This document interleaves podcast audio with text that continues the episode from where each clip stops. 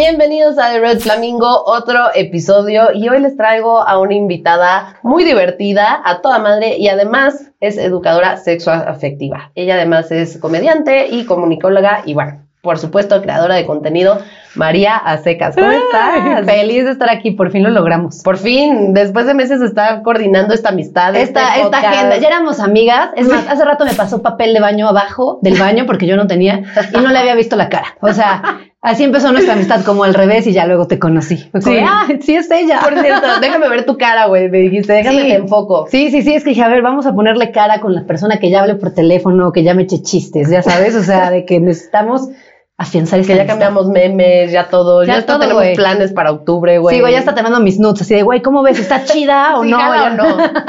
Eso es muy de amigas. Exacto. Eso es súper de amigas. Yo le he mandado nudes a mis amigas, no sé si tú lo has hecho, pero no como para ellas, solamente para decirles, güey, me Sí, tomé esta foto y quería que la vieran. Ay, Ay, para que me veo cabrón. me veo cabrona, ya sabes, pero siento que es un nivel muy íntimo de amistad. También luego hay amigas que son medio más conservadoras, ¿no? Ah, obviamente También. a esas no se las manda. Claro, ajá. Porque se espantarían, así, Exacto. Ay, Dios mío, María, no me mandes esto. Estoy Bueno, en siento que mis amigas generalmente se tienden a espantar conmigo, las tuyas no. O sea, no Mm. espantar de, ay, pero de repente yo sí llego así como, ¿quién ya le metió un dedo en el culito a su güey? Ah. Ya sabes, ay, María, ay. Y yo, ya, hay que platicarlo. Neta, no, mis amigas sí son súper abiertas, no de que lo hagan, no de que hagan todo lo que yo hago, ni hablen de todo lo que yo hablo, pero súper abiertas de mente para escuchar, para probar. Ok. Buen pedo, la neta. Relajadas. Relajadas, relajadas. Cuéntanos más de ti, María. Cuéntale a la audiencia un poquito más de ti. Audiencia, ¿cómo están? Eh, pues yo empecé a hacer contenido enfocado un poquito más a adolescentes. De, me di cuenta de que no sabes nada cuando eres morro. Yo sí me acuerdo de mis dudas genuinas de cuando estaba chiquita de dónde va el pene. O sea, literal, ya sabes, de dónde lo, dónde lo tengo que poner. Yo agarraba un espejo y decía, ¿dónde va esa madre? O sea, no entiendo. O luego, no sé, los métodos anticonceptivos como que te los explican embarrados y decía, güey, ¿qué es esto? Pero también mucha técnica. No sé si a ti te pasó, pero yo recuerdo que mis primeras experiencias sexuales eran súper me. O sea, como que decía, güey, no estoy sintiendo nada, no está rico. Y era porque no sabía dónde estaba el clítoris, porque a mí me habían enseñado una cultura de penetración. Entonces, supuestamente, si te la metían, sentía rico. Y yo decía, es que, güey, yo no. Y todas mis amigas al principio mentíamos por, por, por convivir. Era de, Sí, uy, me cabrón". encanta coger esta padre. Y ya una vez nos confesamos así de, güey, yo no siento nada, tú, yo tampoco, yo tampoco.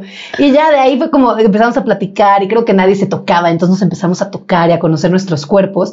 Entonces mucho de lo que hablo es de eso, pero creo que también ya se ha transformado un poquito más para, pues como, adolescentes y adultos, ¿sabes? Porque de repente creemos, es muy chistoso porque los que entran a mis talleres son o adolescentes o personas de 40.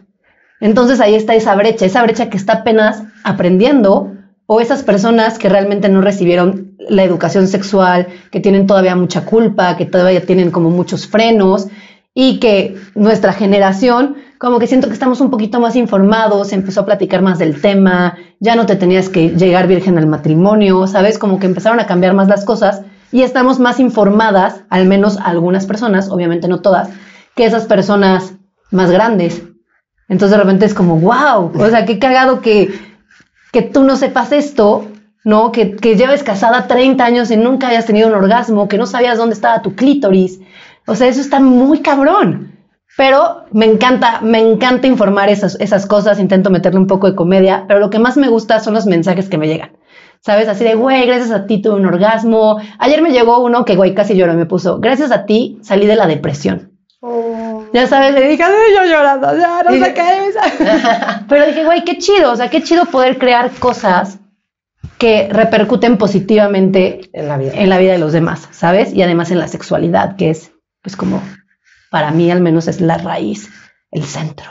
¿Y a dónde te pueden escribir esos mensajes de amor, eh? Soy María Aztecas. ¿Así estás en todas las redes? Así estoy en todas las redes, soy María Aztecas. Ok, Sí. y tienes un podcast, ¿no? Tengo También. un podcast, tengo dos podcasts. Uno se llama Un Rapidín con María, Ajá. que son temas súper rápidos, por eso se llama Un Rapidín con María. y el otro se llama Podcasmo Múltiple. La cagué con el nombre porque está muy difícil, pero ya no se lo voy a cambiar, porque es una mezcla entre podcast y orgasmo, entonces Podcasmo Múltiple. Y ya ese es un poco, obviamente no es como Red Flamingo, pero es esta dinámica de una invitada, platicamos, jiji, jajaja. Y pues son dos temas totalmente, bueno, no dos temas totalmente opuestos, dos conceptos opuestos. Un rapidín es diario y pum, tan, tan, tan. Y el otro es relajado, platicamos, le damos vueltas y así. Ya, ok, pues mo- como que uno sí, tal cual, uno es como más express y el otro es más modo formato podcast. Exacto, exacto, exacto. Muy bien, muy bien. Oye, pues hablando de, de justo las experiencias de adolescentes y todo esto que, las dudas que teníamos por falta de información de la sexualidad, no sé si a ti te pasó, pero cuando yo era más chica, a mí lo que me pasaba era que después de tener relaciones sexuales, sobre todo, digo, en algún momento platiqué de esto ya con mis papás más adelante, pero en un inicio como que para mí era de pena contarle a, a mis papás de mi vida sexual y no lo platicaba con nadie. Y pues no sé, me desenvolví en un ambiente un poco conservador, no tanto por mi familia, sino por las escuelas a las que fui y así. Entonces, como que tener sexo era como de, ay, no, ¿qué te pasa? ¿Qué, ra qué, ¿cómo le decían? Qué avanzadita o algo así. Ajá, ¿no? qué vividita. Qué estás. vividita. Ajá, y era como, güey, me sentía muy culpable, la verdad. O sea, Ajá. después de tener sexo, a veces te sentías culpable porque te sentías medio, no sé, medio sucia, medio así. Y justamente quería hablar contigo del tema de la culpa, ¿no? O sea, y no nada más culpa en ese aspecto, ¿no? Ya sabemos que habla- hablaremos de la culpa en pareja, sola, en distintos tipos de edades y circunstancias, pero a ti te pasó también que, que te sentías culpable cuando, cuando eras pubert, cuando... Fíjate empezaste? que creo que mis primeras relaciones, o sea, que sí fueron con mi novio, no me daban culpa. Pero después que empecé de prostipirugolfa, ahí sí de repente me daba culpa, pero fue como algo que me hizo sentir la sociedad, ¿sabes? Porque yo me acuerdo que llegaban personas y me decían así como, pero es que nadie te va a tomar en serio, ¿sabes? Nadie se va a querer casar. con-". Me acuerdo una vez estaba saliendo con un güey y me dijo, nadie se quiere casar con una María. Ay, qué ya sabes, pedo, y fue como, y yo como, ¿Qué le pasa? ¿Verdad? Estúpida. ¿Qué onda? Hay que funar al mono. Ay, Güey, y yo le dije como, por, pero bueno, también ahí hay como que cachar con qué tipo de persona salía María. Y a esto va mi reflexión. Y yo le dije como, por, me dijo, no, pues es que eres muy libre, güey. O sea, está chingón cotorrear contigo, me encanta hablar contigo, pero pues de esposa no. Ya sabes, y luego tenía un primo que esta historia le he contado varias veces en mi podcast, que él se agarraba a mis amigas y yo me encantaba un amigo suyo y nos besuqueábamos. Y güey, era de, María, es que nadie te va a tomar en serio porque no eres una niña bien. Entonces yo me creí mucho tiempo esto, ¿sabes? Como que entonces yo dije, bueno, entonces voy a vivir mi sexualidad, voy a intentar quitarle la culpa, ¿no? Porque quieras o no, esas palabras como que ahorita digo, ay, me la pelan. Pero en ese momento era de, me la pelan.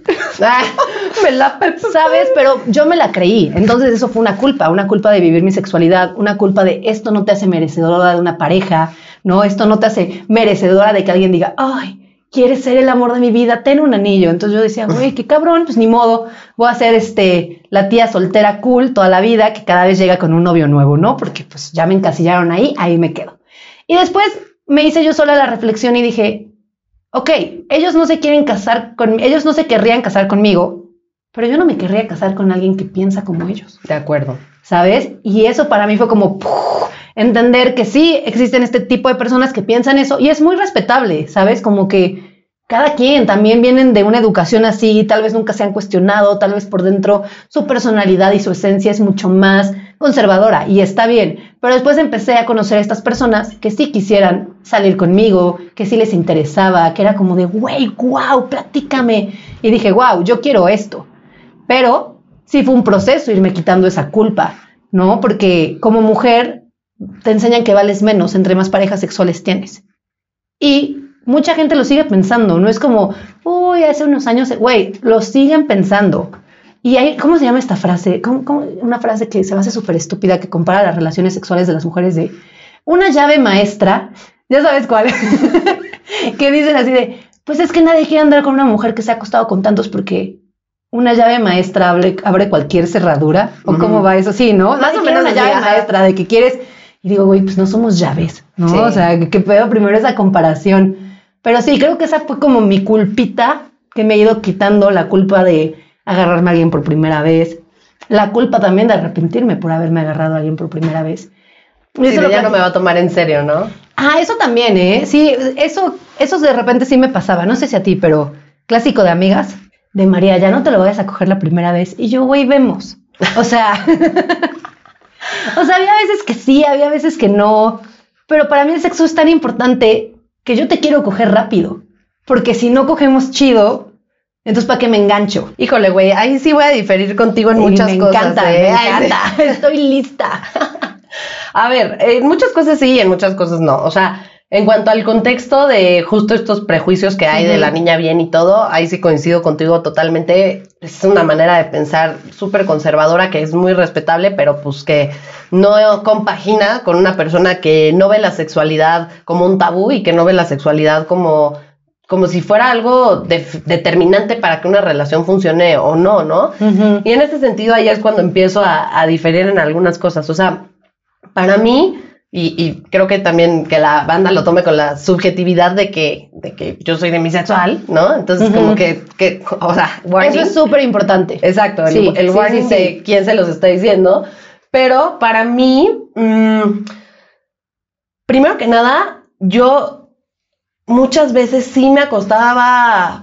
O sea, primero me acostaba solo con mi novio de- y después, eh, pues ya, ya fue como vuelo de la hilacha y experimentar y a ver qué pasa, ¿no? Y, y cuando yo experimentaba y tenía sexo así nada más por tener sexo o porque estaba rico o porque se me antojó en ese día y conocí a un güey que me movió, Mm, como que sí, después de eso no me sentía bien. O sea, y no culpable nada más por el tema de la sociedad, sino yo no me sentía llena, porque sentía que había tenido sexo con alguien que no, pues que no le importaba, ¿sabes? O sea, que 100%. neta no, no, no le interesaba ni si a mí me había gustado, ni si no, ni cómo me sentiría después, ni probablemente no sabemos si iba a trascender en mi vida. La mayoría de esos güeyes no trascendieron a mi vida. O sea, personas que si las veo ni me acuerdo, casi casi, o sea, sí me acuerdo, pero, pero ¿me entiendes? Sí, sí, sí. Ajá, y, y por otro lado, este, yo no creo, y esto lo he hecho ya en varios episodios, yo no creo que el que no tengas una química sexual desde un inicio sea determinante para, para tu pareja, porque la, química sexual, si bien puede existir de manera natural, también se construye, ¿no? Entonces, mm, yo creo que con, si tienes una pareja que es un 10 en todo y solamente en el sexo no es tan buena, puedes trabajar eso, ¿no? No es una, no es un deal breaker, ¿no? O sea, para, Para, mí. sí sería un deal breaker muy cabrón, güey. Es que sí creo que hay veces, y tienes toda la razón, que estamos nerviosos, que tal vez no fluyó, pero la química es la química. Y la química no se puede construir, la química existe. Es que yo... Puedes meter técnicas, sí, puedes, o sea, platicar más. Obviamente, entre más vas conociendo a esa persona, mejor va siendo el sexo, generalmente, al menos que no tengas nada de química. Pero, o sea, entiendo que no sea un deal breaker como, uy, no, estuvo de ocho esta acogida, adiós. Pero para mí sí es como algo como, ok, estuvo bien, me sentí cómoda. Y esto que dices, güey, me, me parece súper importante porque justo lo platicaba ayer con una amiga y le decía, güey, disfruté muchísimo mi etapa de putería. De que si hoy cortara, por supuesto que regresaría a las andadas a coquetear, pero ya no me cogería cualquiera. Y es por eso que tú dices. Le dije, güey, estuvo padre, pero hubo muchos súper ahorrables, unos que fueron unos patanes. Y ahorita sí es como, güey, quiero conocerte más.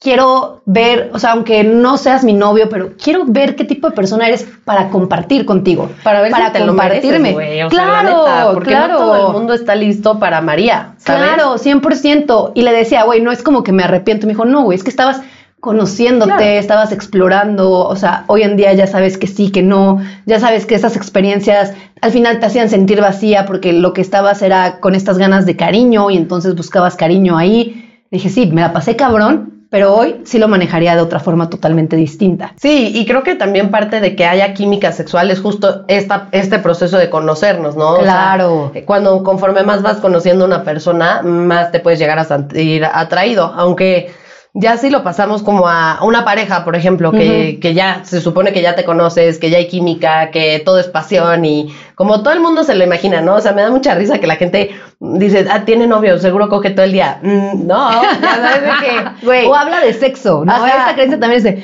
uy, tu novio debe estar co- contento contigo cogiendo todo el día. Y yo, amigos, hay veces que no tengo ganas. Sí, literal. Y eso también me da culpa a veces, Exactamente. ¿sabes? Es como, no sé, o sea, mi, mi novio desde que nos conocimos, los dos platicamos y creo que los dos somos muy sexuales. Entonces, como ya quedamos que los dos somos muy sexuales, yo de repente hay semanas que no tengo tantas ganas, entonces como, pero yo le dije, yo le dije que era muy sexual. ¿sabes? Yo hablo de sexo. Exacto. ¿Sabes? O sea, yo hablo de, uy, cojan y no ven, y hoy tengo ganas de que él haga todo, o sea, ¿sabes? sí. Pero sí de repente es como esa culpita de, ¿será que no estoy siendo la mujer tan sexual como debería de tener que ser. Sí, exacto. O sea, yo creo que ahora con toda la información que hay allá afuera y con todo lo que vemos, nos sentimos a veces algunas mujeres como con esta de tienes que ser abierta con tu sexualidad, tienes que innovar, tienes que todo el tiempo ser súper sexosa y súper activa y no sé qué. Y, y mucha gente se imagina también, ¿no? Ay, Andy es de Red Flamingo, seguro le da bola al hilacho todo el tiempo. Y la realidad es que no, güey. O sea, digo, no soy asexual, ¿no? Aunque creo que he tenido etapas asexuales en mi vida, que también es eso, ¿no? O sea, la sexualidad es algo que fluye, o sea, no... que sube, no- que baja, no Sí, puede o sea, ser. no siempre vas a tener el mismo nivel de deseo sexual, ¿no? Güey, Y- claro. y pues eso no te debes de sentir culpable. O sea, al final del día sí te entiendo, ¿no? Que te sientas culpable porque yo también me pasa. O sea, creo que cuando no tienes el mismo deseo sexual que tu pareja, te sientes mal porque dices, bueno, ¿qué está pasando? Algo no está funcionando bien en mí. Y hasta te cuestionas si ya no lo quieres. No Sí. sé si a ti te ha pasado, pero yo de repente es como, ay, igual Oye, ya no me gusta Igual y tanto. ya vamos a cortar, ya sabes. O ya no Y me después gusta digo, tanto. no mames, estoy triste. ¿Sabes? No es eso, estoy triste, me acaba de pasar esto.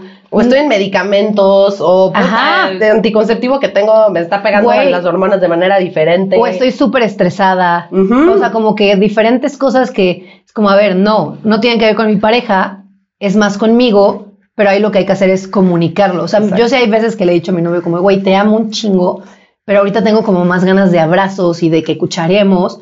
No es que no tenga ganas de hacerlo, sí, pero no diario. O sea, creo que ahorita es tres veces a la semana, ya sabes. Sí, sí, Y es sí. como, ok, sí, no hay pedo. O hay veces que estás así y él te toca.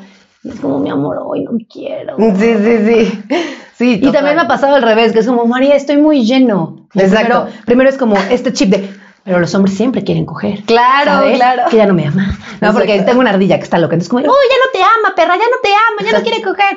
Y es como, no, güey, es un ser humano que igual que yo, de repente, y lo chido es cuando empatas en eso con tu pareja. Pero hay veces que no vas a empatar, ¿sabes? Hay veces que yo voy a traer el deseo aquí y tú tal vez no tanto y después nos vamos a empatar y después vamos a subir y a bajar. O sea, es como, pues es como, es como ser un ser humano. Exacto, Y listo. Pues me parece muy importante lo que dices de, de esta expectativa que hay de los hombres, ¿no? O sea, que los hombres siempre quieren. Y además me llama mucho la atención que seamos una pareja de gordos, la tuya y la mía, güey. Porque siempre es una, es siempre una, un pretexto para El no estoy coger, muy estoy llena. Sí, Güey, sí. es que vomitas. o Güey, sea, lit, lit, lit. No mames, güey. ahí te sea, tocas poquito, ya sabes. así Sí, güey, "Ah". siento que algo va a tronar ahí. Sí, obvio. Ahí sacas los juguetes, por Sí, ejemplo. Exacto, exacto. Entonces, pero bueno, la verdad es que sí. O sea, creo que también los hombres a veces cogen sin querer coger por cumplir, güey. O sea, como. O sienten culpa por no tener tantas ganas porque son hombres. o sienten deberían culpa por venirse rápido. de- un Uy, día. Eso es un clásico. Puta, güey, pobre güey. O sea, déjalo, güey. Esa es de las preguntas que más me llegan, ¿eh? De, me viene muy rápido, me da pena, no sé qué hacer. Y es como, a ver, Chill. tranquilos, tranquilos, ¿sabes? ¿Ya hiciste tus Kegels? Ay. Punto número uno. Ya respiraste, ya conoces tu centro. Pero es que es esto, güey. Nadie te explica que puedes controlar. Digo, en general, hay veces que es una cosa de tu cuerpo, ¿no? Claro, Como anatómicamente algo no está haciendo clic.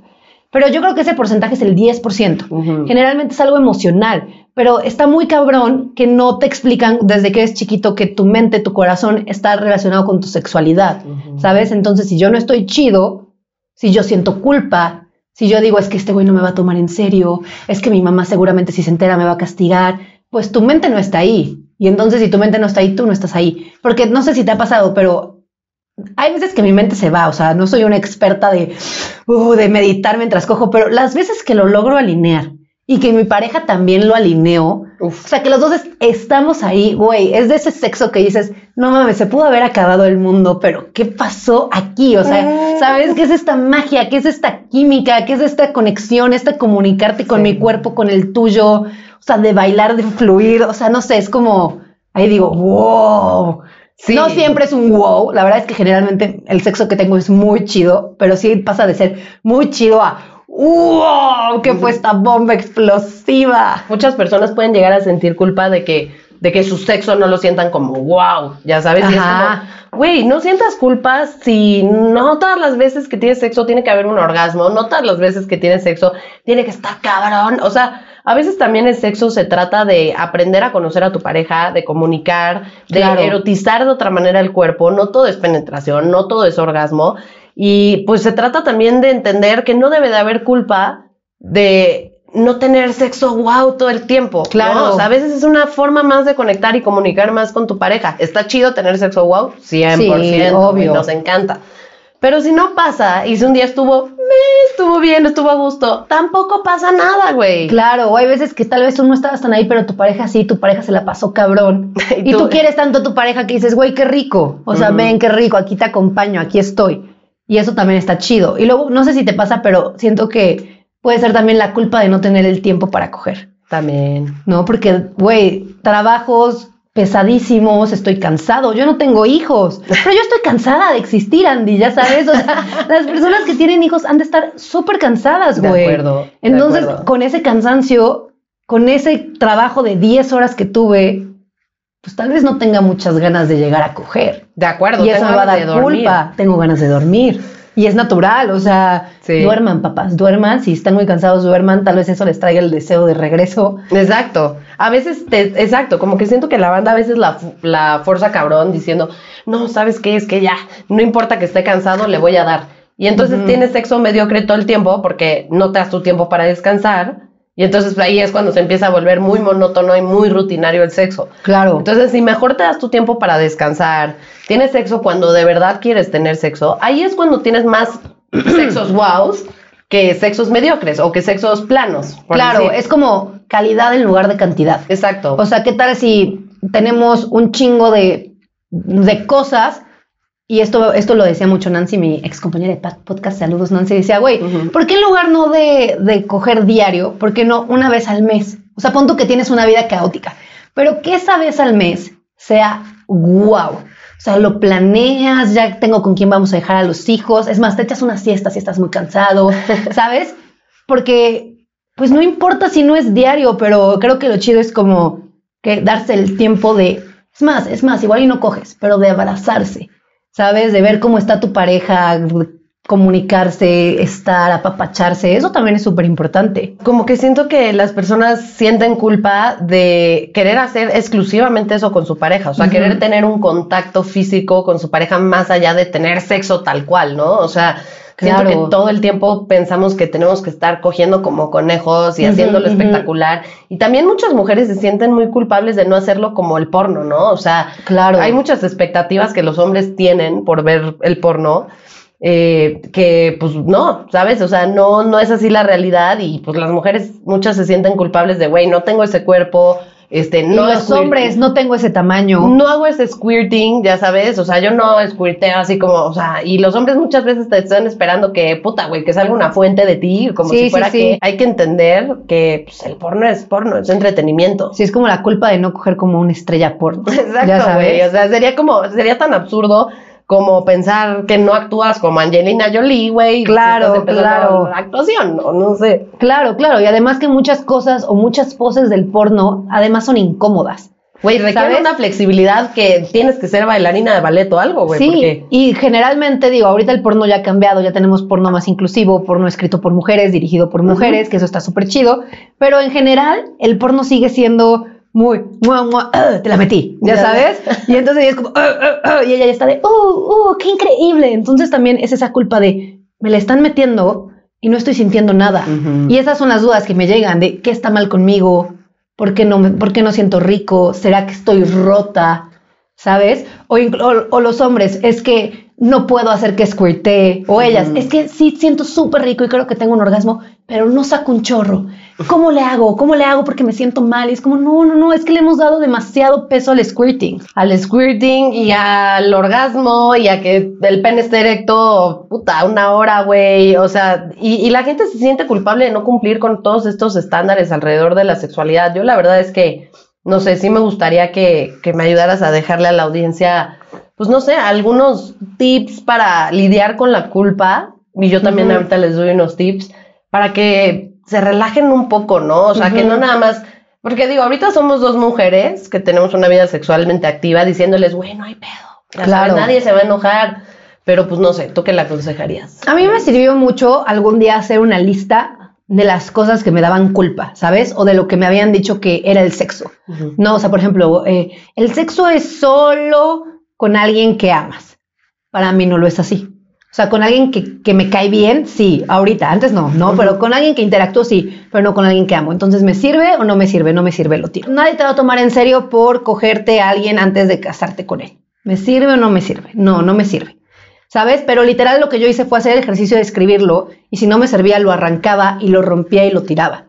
Pero primero hay que, hay, hay que identificar qué es lo que te da culpa. Entonces, para identificarlo hay que observarte, ¿sabes? O sea, hacerte presente de, güey, ¿a dónde se va mi cabeza cuando estoy cogiendo? ¿Por qué me dan ansias antes de tener un encuentro? ¿Por qué me cierro tanto? No, o sea, todas esas cosas que de repente las dejamos pasar y las dejamos pasar y no nos damos un chapuzón a observar qué es lo que realmente nos está pasando, porque es más fácil decir, ay, no, me tomo un Viagra, ay, no, este, me tomo una pastilla para calentarme más, en lugar de decir, ¿por qué no puedes? ¿Por qué te cuesta? Entonces, bueno, esa, esa lista, ese volverte consciente de quién eres sexualmente y de qué, qué te da culpa, pero también qué no te da culpa. También qué te prende, qué te erotiza, ¿no? O sea, el otro lado, tus frenos y tus aceleradores. Entonces, eso, eso, obsérvense, escríbanlo y háganse consciente. Hasta que tú no hagas consciente lo inconsciente, el inconsciente se va a seguir manifestando. 100%, o sea, creo que, güey, o sea, totalmente todo lo que dijiste, o sea, el inconsciente es algo que te va manejando y tú estás en piloto automático hasta que tú tomas las riendas del asunto y dices, no más, ya me hago consciente de este problema y esto no vuelve a pasar, ¿no? O sea, 100%. Yo lo que le aconsejaría a la banda es que busquen, mm, que busquen relacionarse con gente que, que pues conciba la sexualidad no idéntica a ustedes, pero más o menos parecida, ¿no? Porque creo que también mucha de la culpa viene cuando empiezas a tener relaciones sexuales con alguien que concibe la sexualidad abismalmente diferente a ti y esa misma persona también a veces te hace sentir culpable de ciertas cosas, ¿no? Claro. Entonces, hablar antes de tener sexo, yo siempre se los he dicho, digo, entiendo que a veces la pasión y todo y no se puede, pero traten que la mayoría de las veces antes de tener sexo, hablen con la persona, oye, ¿tú cómo entiendes la sexualidad? ¿Qué cosas son tabú para ti? ¿Qué cosas no? Y así, y decidan si quieren tener sexo con esa persona, porque tener sexo no es cualquier cosa, o sea, es un estado de vulnerabilidad y estás poniendo ahí tu ser desnudo, no nada más tu cuerpo, literalmente tu ser, tu autoestima está ahí. Y pues, qué necesidad de pasarla mal, ¿no? El sexo es para divertirse, entonces aguas con quién se relacionan, fíjense muy bien, no nada más con quién tienen sexo, sino sus amistades más cercanas, el entorno en el que se desenvuelven, eso influye mucho en las culpas que pueden llegar a tener y las percepciones que pueden llegar a tener. Em, mi otro consejo sería, mm, si estás teniendo culpa y no estás disfrutando la sexualidad al 100, adiós sustancias, o sea, nada de medicamentos, nada de alcohol, nada de otras este, estupefacientes, o sea, nada de nada. Entre menos sustancias. Bueno, al menos que sean medicamentos para tu salud mental. Esos no te los dejes de tomar, por favor. claro, claro, claro. Pero en general creo que eh, evitar que haya una estimulación adicional. Porque claro. tienes que aprender a controlar tu propia estimulación tu propio eh, manera de generar placer. Claro. Entonces, vaya estupefacientes, vaya todo tipo de alteraciones que puedan haber para que tú puedas sentir realmente qué es lo que sí te está funcionando y qué es lo que no. Porque cuando nos tomamos una pastillita o un drinkcito, pues de repente me relajo más y realmente no estoy atacando la creencia, estoy atacando más bien un inhibidor. Claro, claro, claro. no la creencia como tal. Entonces, yo les aconsejaría eso. Es como no sentir y en lugar de ir al psicólogo o, leer un libro o terapiar con tus amigos, porque yo sé que no todos podemos ir al psicólogo, dices, ay, mejor tomo, mejor me drogo y no siento. O sea, algo así es. Exactamente, o sea, totalmente, tal cual. Me drogo es muy de señora, ¿no? Así de, mejor me drogo. Se está drogando. Se está drogando. Señor, es marihuana, nada más, relájese, dejen las drogas, niños. Exacto, exacto. Muchas gracias, la verdad es que creo que se me pasó rapidísimo Güey, se me pasó mi friega, ¿qué onda? O sea, la verdad siento que necesitamos parte 2, déjenos en los 100%. comentarios si quieren parte 2. Y vamos a invitar, por supuesto, que a Red Flamingo al podcast múltiple. Sí, que te sigan. Recuérdanos tus redes, María Porfis, y, tu, y tus podcasts. Soy María Secas, con el Soy, soy María A Secas, podcast múltiple y un rapidín con María. Me encanta, me encanta. Pues muchísimas gracias, María. Espero que les haya encantado, Flamingos. Estamos aquí en Ilusiones Estudios. ¿Qué te pareció el lugar? Está súper hermoso. Neta está hermoso. Me encantó. Yo llegué, yo, ¿qué es esto? ¿Qué es esto? Modo Bob Esponja, ¿no? Sí, güey, me encantó. Sí, sí, está muy chido. Para venir a grabar contenido, está digo, tú increíble. que eres y así, sí. o sea, creo que es una buena oportunidad. Y digo, también cualquier mortal puede venir con su cel, güey, y ponerse a grabar en los distintos sets y está hacer increíble. reels, etc. Hay uno de nubes preciosa. Sí, no, el de nubes o el de corazón. Sí, pero está bien chido, está bien chido el lugar, entonces dense una vuelta por acá si son creadores de contenido, si tienen un podcast o quieren armar su podcast.